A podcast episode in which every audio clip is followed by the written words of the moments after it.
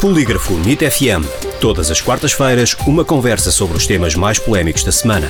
O Polígrafo vem à NIT FM para fazer o fact-checking das notícias que foram publicadas nas redes sociais, blogs e declarações de figuras públicas.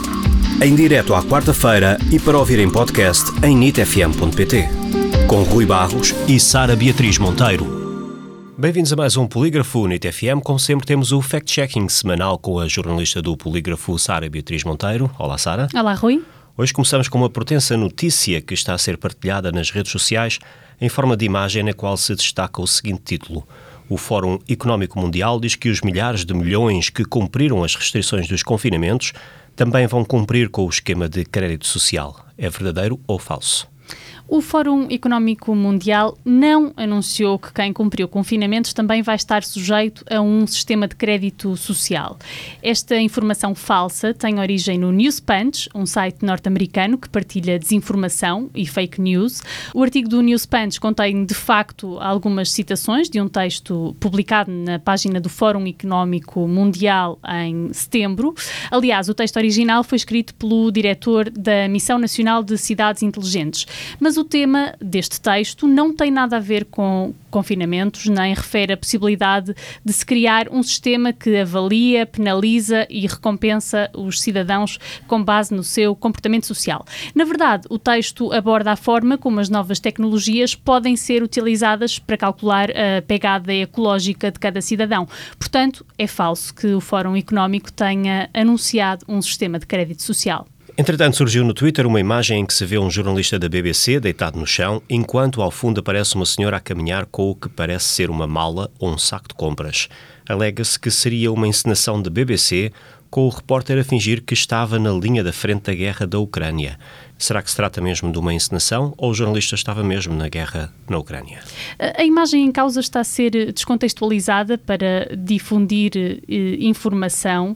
Não há aqui nenhuma eh, encenação. Através de ferramentas de análise, verificamos que a imagem corresponde a um fotograma de uma reportagem da BBC emitida em março de 2022. O repórter que aparece na imagem é de facto Jeremy Bowen, da BBC, mas é falso que tenha fingido estar na linha da frente da guerra da Ucrânia ou que isto se trate de uma encenação. No vídeo original, a partir do minuto e meio, é possível ouvir o som de disparos e explosões. É neste momento que o jornalista procura proteção na barricada que se vê na imagem. É também nesse momento que a mulher, que surge ao fundo da imagem, se esconde, eh, no momento dos disparos, atrás de uma estrutura metálica. Ou seja, é falso que um jornalista da BBC tenha fingido estar na linha da frente da guerra na Ucrânia. No debate da semana passada, no Parlamento, o deputado único do LIVRE, Rui Tavares, acusou o partido Chega, liderado por André Ventura, de ter sido legalizado com assinaturas falsas no Tribunal Constitucional. Tem fundamento estas palavras de Rui Tavares? Não, o Chega não foi legalizado com assinaturas eh, falsas uh, no Tribunal Constitucional. Para perceber o que aconteceu é preciso recuar a janeiro de 2019. Nessa altura, André Ventura entregou mais de 7.500 assinaturas no Tribunal Constitucional para formalizar o Chega enquanto partido e avisou que iria entregar mais assinaturas nos dias seguintes. Ora, das assinaturas entregues, perto de 6.500 foram consideradas válidas válidas e cerca de 1.800 foram descartadas. Quando o Tribunal sinalizou estes casos, foram entregues mais eh, cerca de 2.200 novas assinaturas. Destas, eh, 826 voltaram a revelar-se inválidas.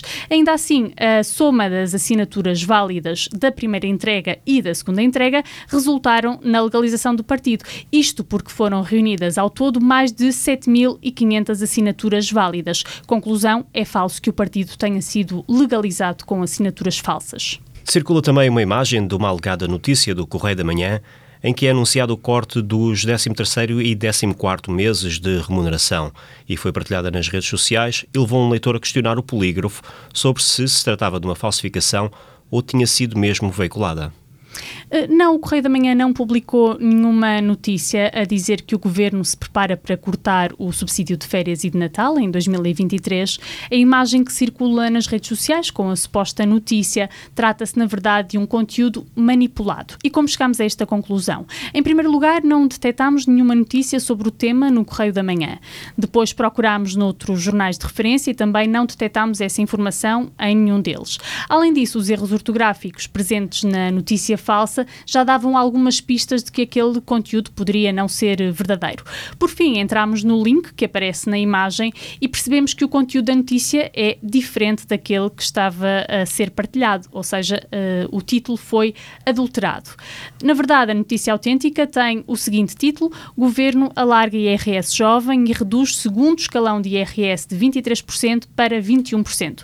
Ou seja, o conteúdo é falso e manipulado, por isso atribuímos a esta publicação o carimbo Pimenta na Língua. Sara, obrigado por mais uma presença aqui na NIT FM. Obrigada, Rui. Voltamos para a semana então com mais um polígrafo e, claro, temos estes e outros temas no site polígrafo.sapo.pt e todas as quartas-feiras em podcast aqui na NIT FM.